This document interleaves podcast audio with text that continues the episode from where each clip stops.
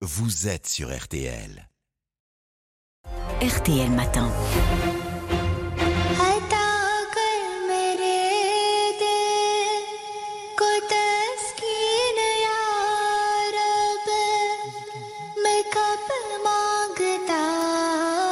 L'invité de RTL Matin ce mercredi à 7h44 va donc nous permettre de comprendre très concrètement ce qui se passe en Afghanistan depuis la prise de pouvoir des talibans, parce que nous sommes tous touchés par les images de ces femmes interdites de tout ou presque en ce moment dans ce pays depuis un an et demi maintenant. Bonjour à vous, euh, Amida Aman. Bonjour. Merci d'être en direct en studio. Vous êtes journaliste, entrepreneuse des médias, née en Afghanistan, euh, partie à l'âge de 8 ans, mais toujours très attachée évidemment à votre pays.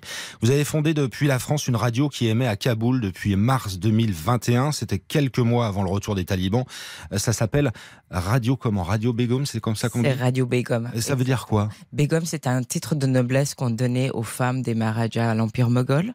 Et j'ai voulu redonner de la noblesse aux femmes en utilisant ce nom. Et c'est aussi un nom propre qu'on utilise et c'est le nom de ma grand-mère. Il y a aussi un double hommage. Cette radio, c'est quoi? C'est une radio éducative, des émissions d'information, il y a quoi? C'est une radio faite par des femmes pour des femmes.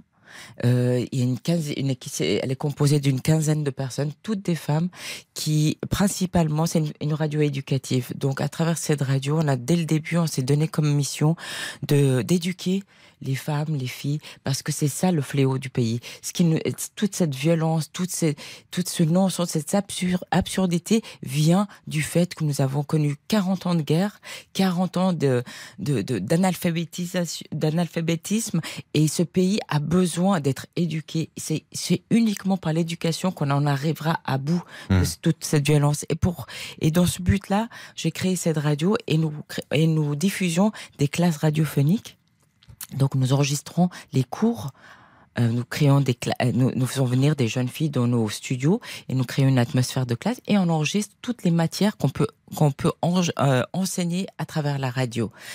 Et euh, nous consacrons six heures d'antenne à l'éducation et à côté de cela, nous avons des, des, des programmes de soutien psychologique, mmh. de conseils médicaux et aussi de, de de, de conseils et de, de de, de de, de, conseils, euh, comment dire, euh, de, de, soutien. De, de soutien et, de, et de conseils euh, euh, religieux. Et à travers ça, on parle des droits des femmes, en fait. Alors, avec tout ce qu'on entend ces derniers temps et tout ce qu'on voit via les images, évidemment, qui sont diffusées dans le monde entier, pourquoi les talibans tolèrent ça sur les ondes?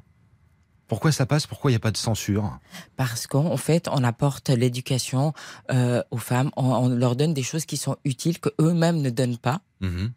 Et en fait, euh, en fait, ils interdisent pas l'éducation, mais ils ne donnent pas ils interdisent aux filles de venir à l'école sous argument qu'ils ne peuvent pas euh, que, que l'aspect religieux ou le, la tenue ou le, la pudeur n'est pas assez respectée quand elles viennent entre le chemin de la maison et de l'école.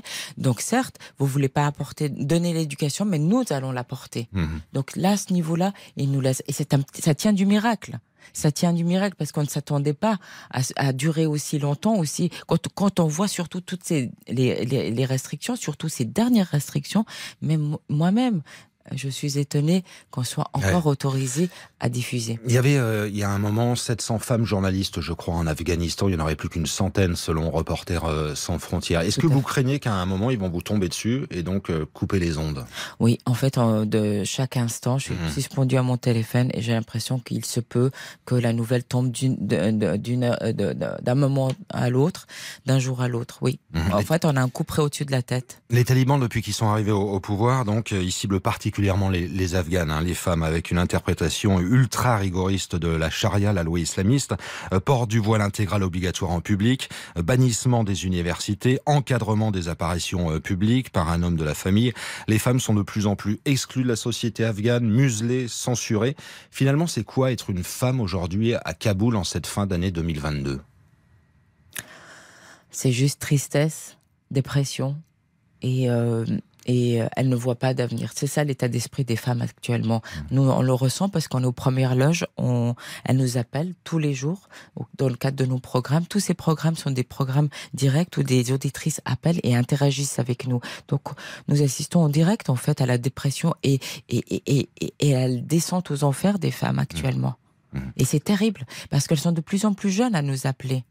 Des filles de 14 ans nous appellent et nous disent qu'elles veulent se suicider, parce que c'est une malédiction d'être une femme actuellement en Afghanistan. Qu'est-ce que vous ressentez, vous, quand vous prononcez ces mots-là? Je suis en colère. Je suis extrêmement en colère. Je... On se sent, on se sent démunis face à tout ça. Mais on essaye de, de, combattre parce que le, on n'a pas le choix. On n'a pas le choix. Elles n'ont pas le choix. Et je suis tous les jours, je suis époustouflée de voir la capacité de résilience de ces femmes. Il y a encore deux jours, coup après coup, donc euh, interdiction aux femmes d'aller à, l'université et à présent interdiction aux femmes de travailler dans des ONG ou d'autres organisations, coup, après coup. Euh, juste les, jeunes femmes de, mon équipe, elles étaient, euh, le 24 décembre, elles étaient au fond du trou.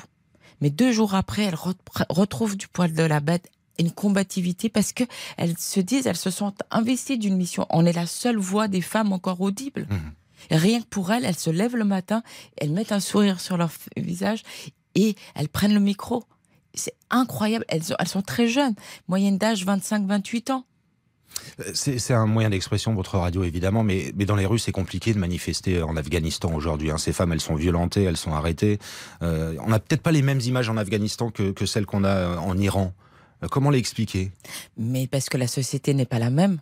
Nous, nous, nous avons 40 ans de guerre et d'analphabétisme. Comme je vous l'ai dit, notre société, on n'a pas non, plus la même situation économique. L'Iran est un pays beaucoup plus riche et l'a toujours été. L'Afghanistan est un des pays les plus pauvres du monde. Les gens actuellement ont faim, ne savent pas. 90% de la population dépend de l'aide humanitaire actuellement. Et là, en ce moment, les talibans ont d'autres, ennemis que les femmes. C'est hmm. ça qui est terrible. C'est ça qui est révoltant. Amidal, vous faites des allers-retours, vous, entre Paris et Kaboul, hein, justement. Est-ce que quand vous allez sur place, vous avez peur pour vous? Je crains parfois pas parce que c'est un régime assez euh, euh, volatile, comme on a pu le voir, et on ne sait pas ce, que, ce qui pourrait, quelle réaction pourrait se, avoir. Mais mais j'ai ma conscience. Je, euh, voilà, et ils savent. Et chaque fois que je vais régulièrement, lorsque je vais en Afghanistan, je vais voir certains membres des autorités pour parler de ma radio, pour essayer de défendre le droit de notre radio d'exister, parce qu'on est en permanence, on est soumis à des pressions pour essayer justement d'aider l'équipe et, mmh. d'assouplir un peu ces pressions. Donc euh, le fait que je sois sur place, que je vienne, peut montrer que j'ai rien à me reprocher. Tout le monde condamne ce qui se passe. Hein. C'est Paris qui condamne, c'est Berlin qui condamne, c'est Washington qui condamne, c'est l'ONU qui condamne. Est-ce que votre pays a encore un avenir selon vous? En fait, euh, vous, vous avez raison de, dire que tout l'Occident condamne, mais qu'au fond, qu'au font les pays musulmans? Et c'est la question que j'aimerais poser ici. Je profiter de ce temps d'antenne pour demander aux, leaders des pays musulmans pourquoi ce silence? Ça fait des. C'est au nom de la religion que ces gens font ça. Mais l'islam demande ça? Non, on le sait. Alors pourquoi ils ne réagissent pas? Pourquoi le Qatar, qui a envie d'être, hum, qui a organisé la Coupe du Monde et qui, veut se montrer, qui veut être dans le concert des nations, pourquoi il ne réagit pas, prend pas des responsabilités?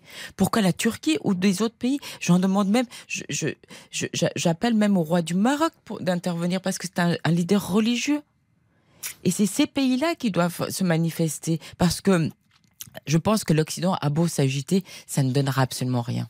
Merci. Euh, message d'espoir, j'ai envie de dire dans, dans, ces derniers mots, mais on sent toute euh, votre tristesse. Amida Aman ce matin sur RTL. Merci de votre témoignage sur cette vie des femmes en Afghanistan aux portes de 2023. Je vous recommande d'ailleurs vivement euh, au passage le podcast Focus de la rédaction de RTL consacré à votre action, à votre radio. Donc c'est signé Marion Calais. Focus est sur l'appli RTL dès maintenant en podcast.